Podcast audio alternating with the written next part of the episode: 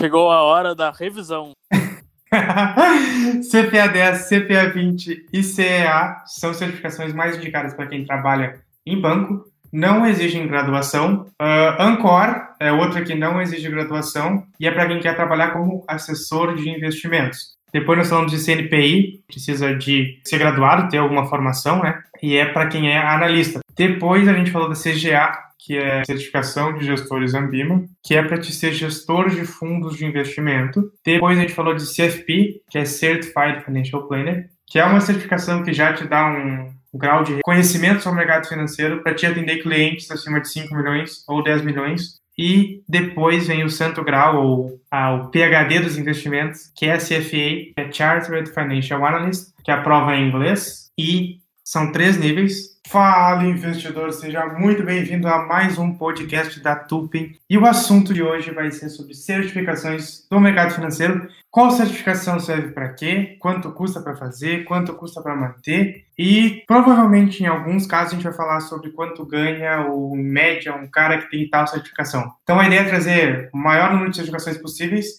Se você tem dúvida para qual certificação seguir ou quer, quer seguir carreira no mercado financeiro, ou daqui a pouco quer ter um conhecimento maior, você vê qual certificação faz mais sentido para você. Eu vou chamar os convidados aqui só para avisar quem está aí. Uh, hoje nós temos o Cássio, o Fabiano, o Fernando e o Bruno. Cada um vai falar um pouco sobre a certificação. O Bruno trouxe várias informações legais sobre os custos, principalmente das provas e das certificações. Uh, então, qual certificação a gente fala primeiro, pessoal? O que vocês acham? Acho que podemos começar pelas básicas, né, Paulinho? E também se precisa ser, trabalhar, ser formado em economia, precisa ter alguma formação específica para trabalhar no, em algum ramo específico do mercado financeiro para ter alguma certificação, o que, que tu acha?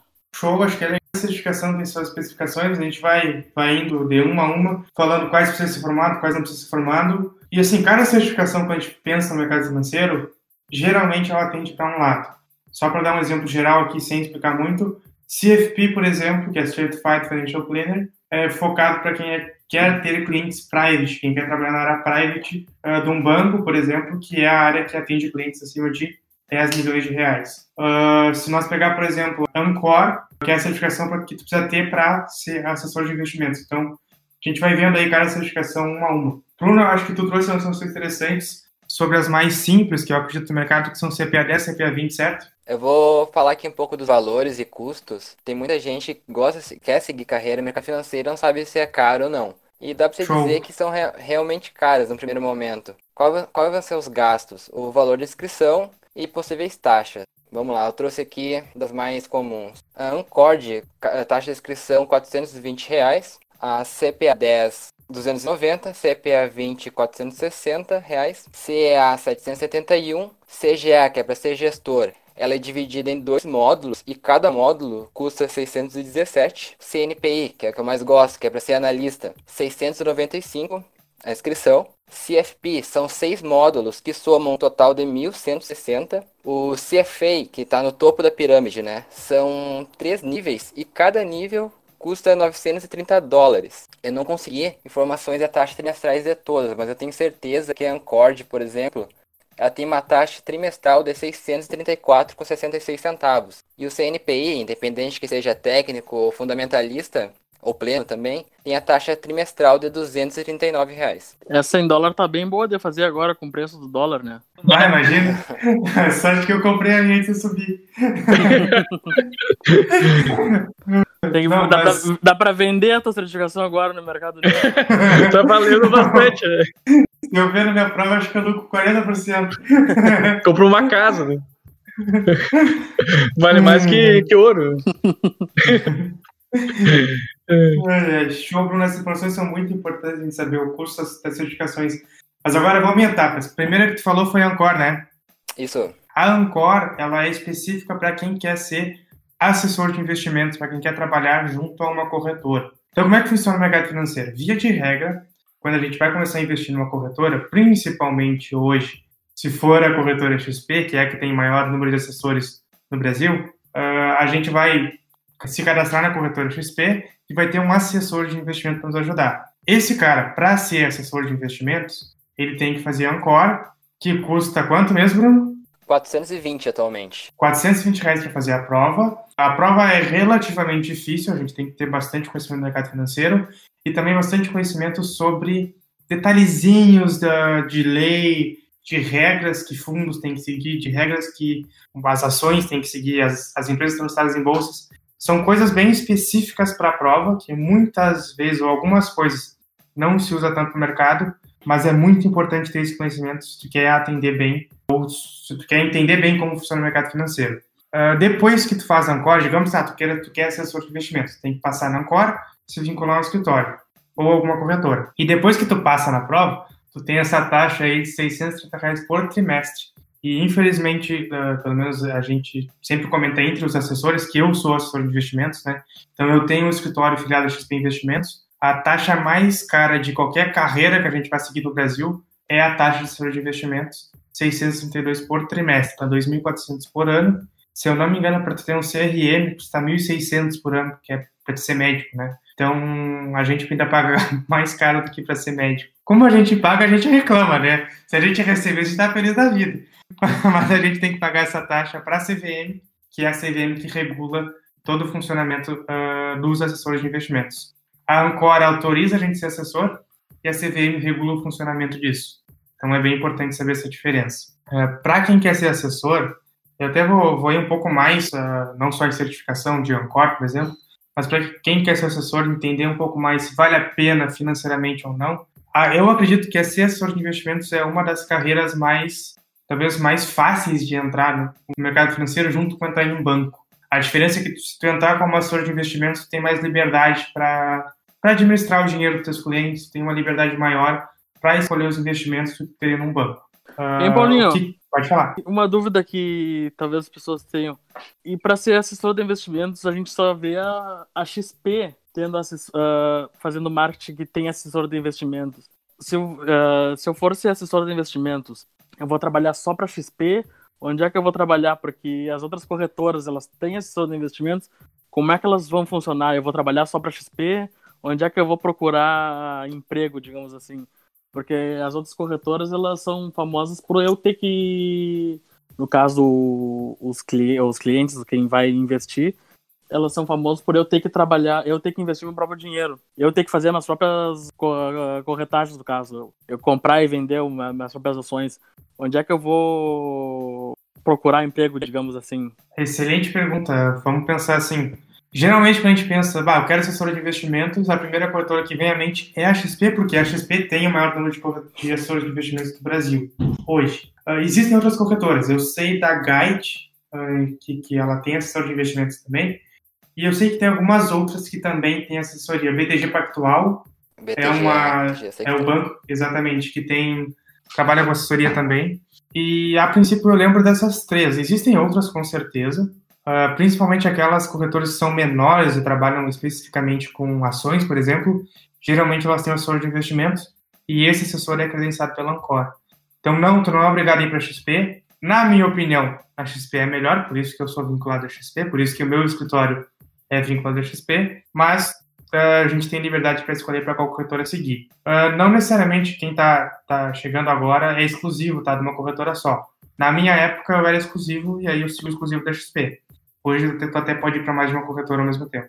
Quando a gente investe no banco, a gente investe com um assessor de investimentos ou é com um funcionário do banco específico? Excelente pergunta. Eu não tenho certeza. Alguém sabe aí? Tem certeza? A última vez que eu fui em relação a isso, a pessoa que te atende geralmente faz a solicitação, mas eu não posso confirmar, né? Então.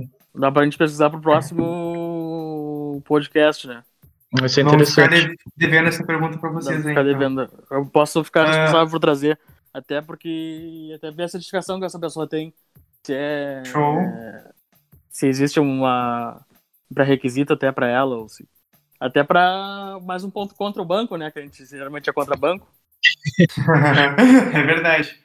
Eu sei que no banco, quando tu vai tentar investir em bolsa, por exemplo, em ações, né? Que aí tu vai precisar da corretora do banco eles te encaminham para uma outra pessoa. Agora, se essa pessoa que vai te auxiliar tem Ancora, eu não sei. Uh, pode ser que ela tenha alguma outra certificação que também permita ela te ajudar nesse processo.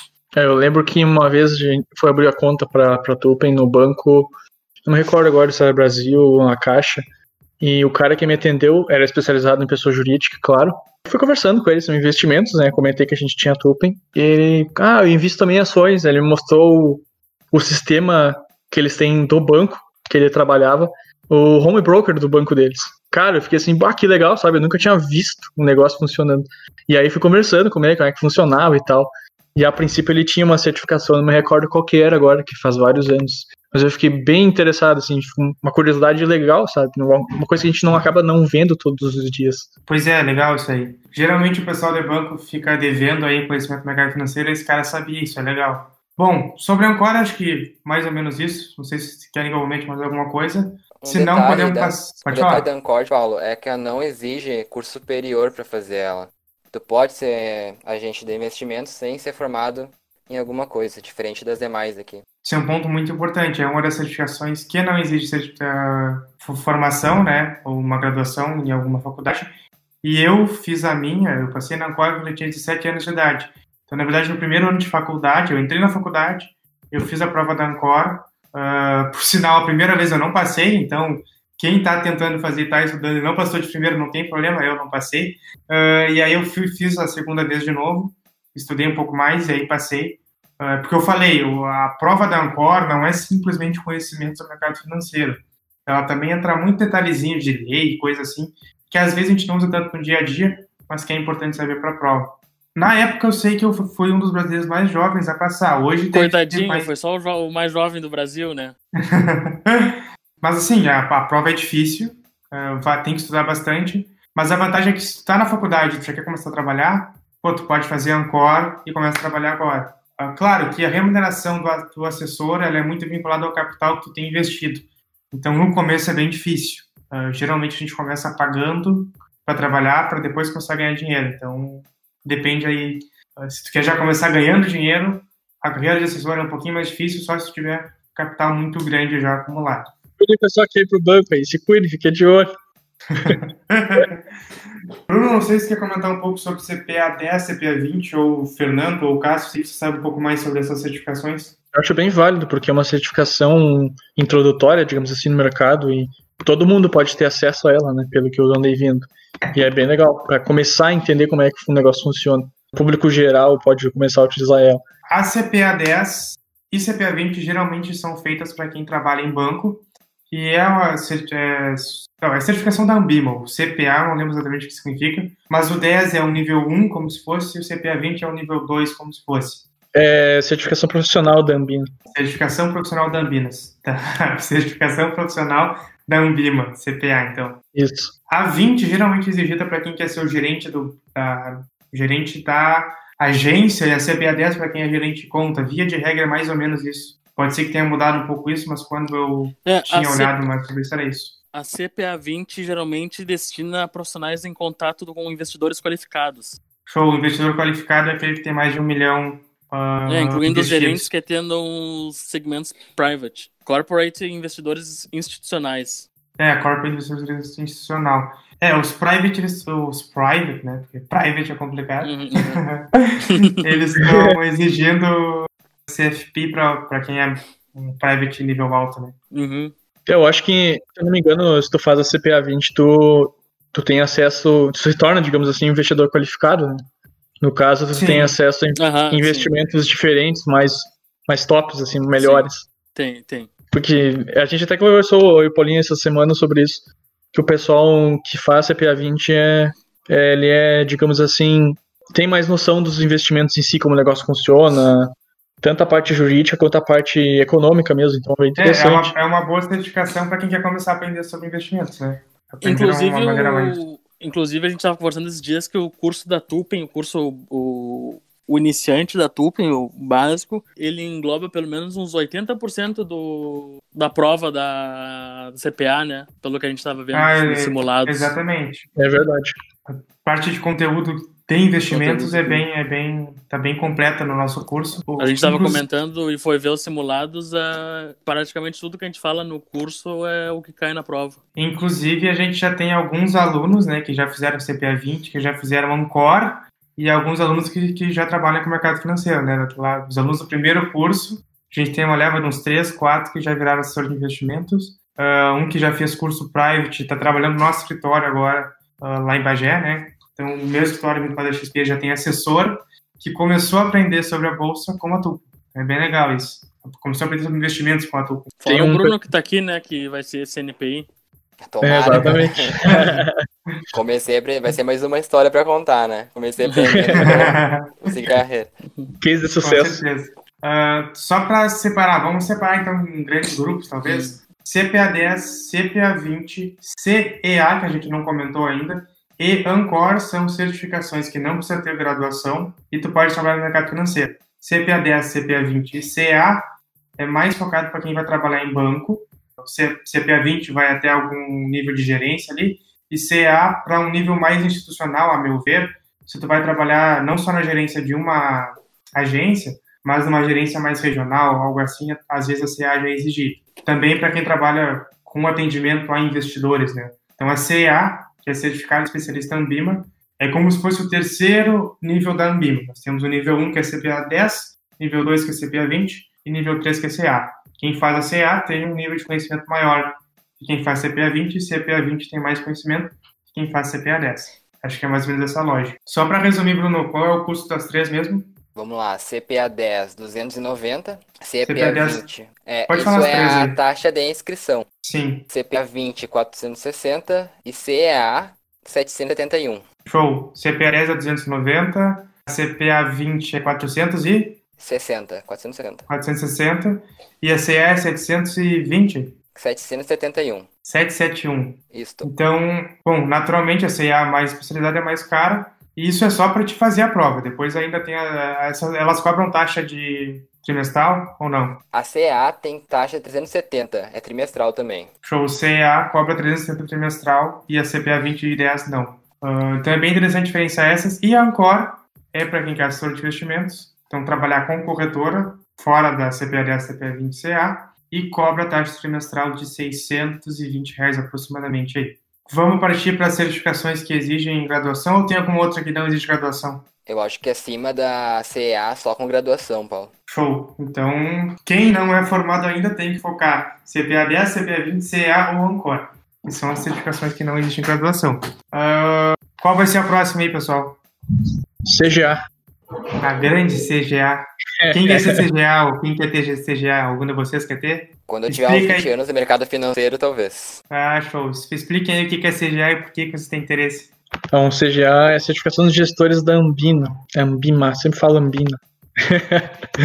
Por costume. Ele é voltado para profissional. Ah, peraí. Qual que é. Eu acho que eu falei errado aqui. Qual que é a de analista de gráfico? Chartered Analyst. CNPI, né? CGA para ser CNPI. gestor. São três, são três categorias, o CNPI. Tem o CNPI técnico, que é o T. CNPI pleno, que é o técnico e fundamentalista. Uhum, e, só o, e só o fundamentalista. Tá, então vamos passar para CNPI, que são os três níveis como o Bruno explicou aí. Depois a gente volta para CGA. A CNPI, por que que tu tem interesse aí, Bruno? Eu tenho mais interesse no, no CNPI porque ele está mais diretamente no operacional, não é tanto, não tem tanta relação com o cliente e está mais ligado nos investimentos em si.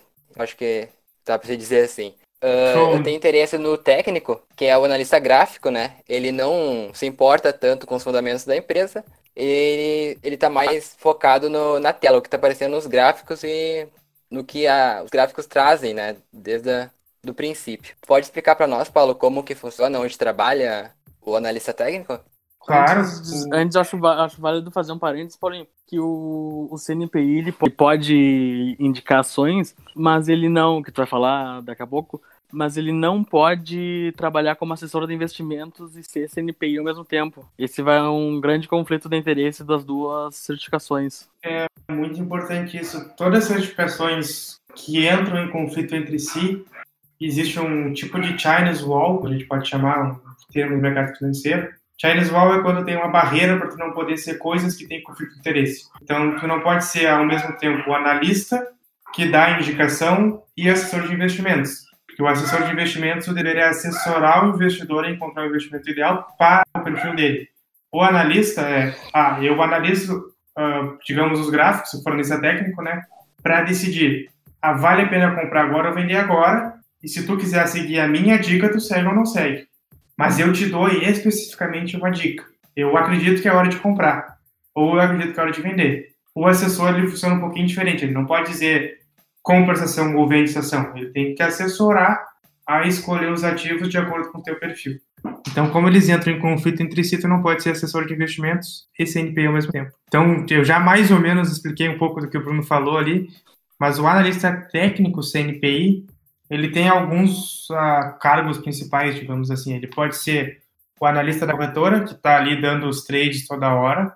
Então, toda corretora, ela tem um canal de, de trade, ou um canal de informações ao cliente. E a pessoa que faz análise gráfica da corretora e manda essas ordens para os clientes, ou seja, manda as oportunidades para os clientes, tem que ser o CNPI, que é ele que está focado em ser analista, no caso do CNPI analista de gráfico, para saber, pô, agora é um bom ponto de entrada, agora é um bom ponto de saída. É, isso aqui é o start, o stop loss, o stop gain. É, quem define isso aí é o analista. E também ele pode fazer relatório, né? O CNPI é a pessoa ou é a certificação ideal para poder fazer relatórios que são liberados amplamente aí no mercado, uh, com a tua própria opinião sobre alguma ação, alguma imobiliária, algum investimento, se é hora de comprar ou se é hora de vender. Quando eu comecei, Paulo, quando não tinha nenhum conhecimento, comecei pela XP, né? Daí como que eu me baseava meus investimentos, onde alocar o meu capital? Uh, a XP ela mandava uma carteira semanal com os ativos que eram feitos via pelo analista qual que era um bom ponto de entrada, quais, quais empresas estavam se favorecendo no cenário daquela época, e eu ia me guiando pelo, pelos analistas e nessa carteira semanal. Isso é um bom, bom ponto para se dizer para quem está começando, né? Eles podem encurtar o teu, digamos assim, tua pesquisa, né? Como tu, não, tu é carente dessas informações, o analista te ajuda nisso. E muito útil, né? Tem umas pesquisas muito boas. Essa semana a gente estava falando, mostrando uns tipos também ajuda muito, assim, para tomar uma decisão. Você pré-selecionar as ações. E... Show, é muito interessante. Uh, o CNPI traz muita oportunidade para quem uh, quer trabalhar realmente na parte de investimentos, né? Uh, quando a gente vai pensar em assessor de investimentos ou gerente de conta, alguma coisa assim, tu vai estar tá muito na parte de relacionamento com o cliente. E quando tu pensa em ser CNPI, tu está diretamente focado nos investimentos. Por isso até que o Bruno comentou que é que é uma das coisas que chama atenção para ele no, no, no CNPI. Tu não precisa estar lidando com perfil de cada investidor ou coisas assim, e daqui a pouco fazer investimentos que talvez tu não acredite tanto, mas que façam sentido para o teu cliente, né? Tu vai realmente se preocupar só em fazer a tua análise do jeito que tu gosta de analisar para mandar essa análise para o mercado. Então, uh, é uma ótima opção para quem realmente quer só lidar com os investimentos. Tem custo trimestral, Bruno? Sim, sim. Além do, do 695, que é a prova, tu paga uma taxa trimestral de 239. Metade da Ancord, né, que a gente comentou antes. 239 reais. É, exatamente. Então é bem mais barato, mas mesmo assim é um custo que se a gente não é, em... uh, utilizar essa certificação, não vale a pena. Né? Em contrapartida, para te fazer a prova é mais caro, né? É quase 700 reais ali. E tu ficar, tipo, digamos que nem tu, tu não conseguiu passar de primeira.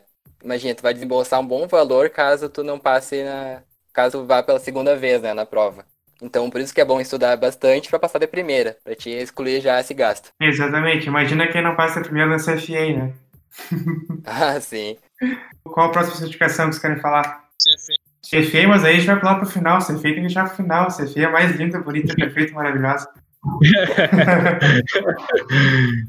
é muita sigla. Sem bananou.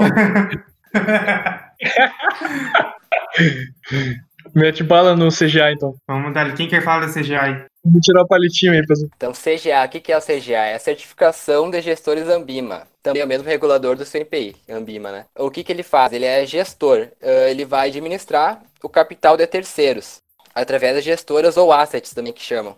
Uh, o que, que ela exige? Além do valor que eu comentei antes de de 617 por cada módulo, é uma prova que divide dois módulos, ela exige pelo menos três anos de experiência no mercado financeiro, ou seja, tu tem que estar tá investindo já pelo, no mínimo três anos para querer ser gestor, para depois sim exercer a atividade. Show, e aí já começa a dificultar, né? Porque a gente estava vendo a ser, as primeiras lá não precisa nem ter graduação, depois tem que ser formado, e agora tem que ter tempo de mercado. Então, cara, conforme a gente vai evoluindo as certificações, vai ficando um pouco mais difícil a CGA é uma das que eu ainda pretendo fazer, eu ainda pretendo ter um fundo de investimento próprio, ser o gestor do fundo de investimento. E o que é interessante dela? Quando a gente é gestor do fundo de investimento, a gente vai ter um regulamento para seguir e faz o que quiser com o dinheiro. Uh, claro que tem que ter um capital grande para fazer um fundo de investimento, mas te dá uma liberdade maior e a remuneração do gestor pode ser mais interessante também, né? Ele ganha pela performance, não? O gestor. Geralmente ganha pela performance, então, e sei lá. Taxa de administração. Exatamente. E o que que, o que, que conta como como tempo de, de, merc de mercado, de trabalho no mercado? Ah, Você falou esse dia que ser mentorado também conta como tempo de mercado financeiro, né? Essa para CFP conta, mas aí depois a gente fala sobre essa, uhum. esse caso aí. Se eu não me engano, para CGA tem que ter ou dois anos com gestão ou três anos no mercado financeiro, né? Alguma coisa assim. Ou tô errado, Bruno? É, tu tem que estar tá investindo já há três anos, isso que eu sei. Tu tem que ter capital alocado em ações há três anos uh, antecedentes, né? Tu vai fazer a prova. Além de uma formação ah. também, claro. Só que agora eu não sei se tem que ser formação na área de finanças. Ou se é amplo, igual o CNP, por exemplo. Então vamos pensar, tempo de mercado financeiro, no caso da, da CGA, conta até tu estar tá investindo. Se eu não me engano, tem que ter resultado positivo também, né? Não pode ter perdido dinheiro toda vez. Então é importante ter, ter uma boa estratégia querer fazer isso aí. Afinal, que o dinheiro dos outros está mexendo, né? Investir em pirâmide de conta? Se indicar dois amigos, conta. Se a pirâmide deu um resultado, talvez. Podemos passar para a próxima? Podemos passar para a próxima. Vamos passar para a próxima certificação, então qual? CFP? Vamos para CFP. É, é o próximo. Senão nós vamos matar o Cássio na edição. Eu já tô morrendo aqui. já tá sofrendo por antecedência. Bom, falando agora sobre a CFP, que é Certified Financial Planner. Essa é certificação. É a tua atual, falar. né? É a tua atual. É a que eu tenho, exatamente. A CFP ela é específica, ou é mais indicada para quem quer ter clientes private ou para quem trabalha na área private de um banco. Por quê? Porque ela exige um conhecimento um pouco mais amplo, um pouco mais uh, completo sobre o mercado financeiro e não só sobre investimentos, mas também sobre planejamento acessório, regime de casamento, alguns outros pontos uh, que entram muito mais quando a gente vai pensar em grandes patrimônios, como os fundos exclusivos, entre alguns outros pontos que são vantagens para quem tem mais de 10 milhões de reais investidos. Então, a CFP é uma prova com seis módulos, uh, cada módulo tem teoricamente um custo separado, tu pode fazer cada um individualmente, ou fazer todos ao mesmo tempo. Uh, o Bruno comentou, acho que custa mil e poucos reais para fazer a prova de uma vez só, é. se for fazer os seis módulos juntos. É mil São e quanto? seis módulos, é. Os seis módulos por 1.160. 1.160 para fazer os seis módulos de uma vez só. O que, que acontece? Tem que acertar no mínimo 70% no geral, se tu fazer todos de uma vez só, e 50% de cada módulo, se tu for fazer todos juntos. Aí, digamos, tu passou num módulo, mas não passou no outro, tu, os que tu passou, tá passado, não precisa fazer de novo. Se tu não passar de primeira em todos, tu pode fazer, por exemplo, um módulo que não passou na próxima vez e paga só por esse módulo. Então é interessante, às vezes, só o, uh, fazer separado. O Faustão interrompendo de novo aqui, mas tenho certeza que tu não vai falar, mas o, novamente o mais jovem do Brasil, né? é, não, agora na CFP deu, deu, deu para deu pra fazer bem novo ainda. A CFP exige uh, tempo de mercado, três anos de tempo de mercado também, três anos de experiência de mercado sendo que um ano pode ser substituído por um ano de mentoria. Então, são três anos de mercado, sendo que um desses anos pode ser substituído por um ano de mentoria por um outro certificado, por um CFP, no caso. Então, quem uh, procura certificação é bem interessante, só que ela tem um custo anual uh, de 800 e poucos reais por mês, não lembro agora. E qual é a vantagem da CFP? Se tu não quiser se vincular a nenhuma instituição, tu quer só fazer o planejamento financeiro em si, tu pode, e a certificação te uh, te dá um nível, ou, se, ou te dá um padrão um de aval. conhecimento, um, é, um aval que, poxa, eu sou CFP, uh, ah, tem menos de tem menos de 5 mil hoje no Brasil, são 4 mil e pouco. Quando eu fiz tinha 2 mil certificados só. Uh, então está crescendo bastante esse número, isso é legal, porque cada vez mais temos mais profissionais capacitados no mercado, né?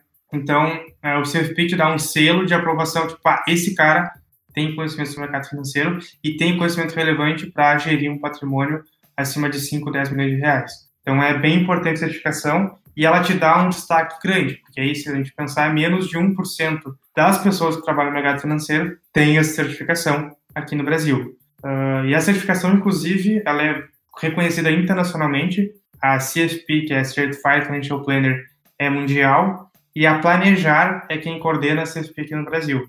Então, quando tu for, sei lá, nos Estados Unidos ou no Canadá e falar, ah, I'm a Certified Financial Planner, eles vão entender o que, que tu é, vão entender como tu trabalha e vão entender que tu tem conhecimento sobre o mercado financeiro. Então, é uma certificação bem interessante. Claro que tem seu custo, 1.100 para fazer a prova, mais 800 reais por ano para manter a certificação. São seis módulos. Eu vou falar aqui o que, que engloba cada um. Planejamento financeiro e ética, gestão de ativos e investimentos, planejamento de aposentadoria, gestão de riscos e seguros, planejamento fiscal e planejamento sucessório, conforme cada módulo. Exato, então é bem importante e tem muito conhecimento sobre o mercado financeiro. E assim, é, tu fazer um planejamento fiscal, tu fazer um planejamento uh, tributário faz uma diferença enorme quando, principalmente quando, claro, o teu cliente ou investidor tem um capital maior, né? Que a diferença fica bem mais relevante. É, engloba bastante coisa, realmente. Show, é, parece bem completo mesmo. Dá pra ver os assuntos são bem maiores, digamos assim. Sim, é, eu lembro que eu estudei bastante para passar. Uh, geralmente o que acontece? O pessoal faz as, as seis módulos uma vez só, uh, a maioria não passa em todos de primeira, uh, e aí faz os outros um, dois que, que faltaram. Quando eu fui fazer, por exemplo, todos, tinha, sei lá, um, 60 pessoas fazendo a prova, 40 estavam fazendo modular, que era só alguns módulos. Uh, e aí eu fiz, eu estudei bastante, consegui passar de primeira nessa aí. Passei não é todo módulos. mundo, né? Deu bom, fiz a prova e, inclusive, logo depois que fiz a prova, uh, captei alguns dos maiores clientes. Então, foi uma, uma certificação que fez bastante diferença para mim. E aí, eu acho que a gente parte para a última, né? E a que eu considero mais importante, mais topo da pirâmide, como o Bruno falou, que é a CFA. Quer comentar um pouco sobre ela, Bruno? Assim, uh, ela é uma prova a nível mundial e ela é, não é constituída por módulos, como o CFP. Ela é, são níveis. E, e cada nível, é, no, como é mundial, custa 930 dólares. Ela é uma prova como se fosse a. Uma certificação, desculpa, como se fosse o PHD de todas os, as carreiras do mercado financeiro. Aqui eu tenho. Eu peguei aqui os dados de, dos níveis. O nível 1, o que, que ela abrange? Conhecimentos e compreensões do conceito e conceitos e ferramentas básicas de análise de investimentos. O nível 2, aplicação e análise voltados para avaliação de ativos, com foco em contabilidade. E o nível 3, gestão de ativos e gestão de carteiras. É, a CFA, que é o Chartered Financial Analyst, é considerada a certificação mais uh, reconhecida internacionalmente no mercado financeiro. Ela é toda em inglês, então a CFP já é reconhecida internacionalmente, mas ainda em português, e a CFA já parte para todo o conteúdo, toda a prova em inglês. E quando tu tem CFA, tu é realmente reconhecido como um cara que sabe muito de investimento a nível mundial. Então tu vai no Japão e tu é CFA, os caras sabem que tu sabe bastante de investimento. Tu vai nos Estados Unidos, mesma coisa. Canadá, mesma coisa. No México, mesma coisa. Então qualquer lugar que tu vá, se tu é CFA, tu tem um nível uh, de conhecimento sobre o mercado financeiro bem amplo. A gente vê volta e meia em Instagrams aí de, de propaganda, não de propaganda, de comédia, de sátiras de mercado financeiro, uh, ou até mesmo de conteúdo de mercado financeiro, que a CFA vale mais que um MBA para quem quer trabalhar no mercado financeiro. Então é bem interessante isso. É salgada, né? São três níveis, é mil dólares por nível. Tem mais uma taxa de inscrição ainda. Eu já estou no nível 2, tô, vou fazer o nível 2 agora no final do ano. Ia ser em junho, agora começo de junho, mas foi postergada por causa do Covid, agora vai ser em dezembro. Aí tu decidiu uh... comprar um apartamento. em vez de fazer a prova, comprar um apartamento. E as coisas super Com o preço do dólar, decidiu comprar um apartamento. e aí, acho que se não me engano é 600 ou 500 dólares numa taxa única de matrícula, tipo, para tu ser CFA candidate, CFA candidate, no caso. Para tu ser candidato ao CFA. Depois tu paga cada prova aí 900 dólares Uh, e se tu quiser ainda o conteúdo impresso, é mais de 300 dólares, se não me engano. As apostilas que eles têm. Então é uma prova é bem carinha. é uma, uma prova bem carinha de fazer. É tipo o software, tem... né? tu, vai, é, tu vai montando a prova, tu adicional, tu vai, cada coisinha é 60 dólares, 300 dólares. Tu quer fazer com caneta, mais 50 dólares. Com lápis, mais 80. Quer que cheese?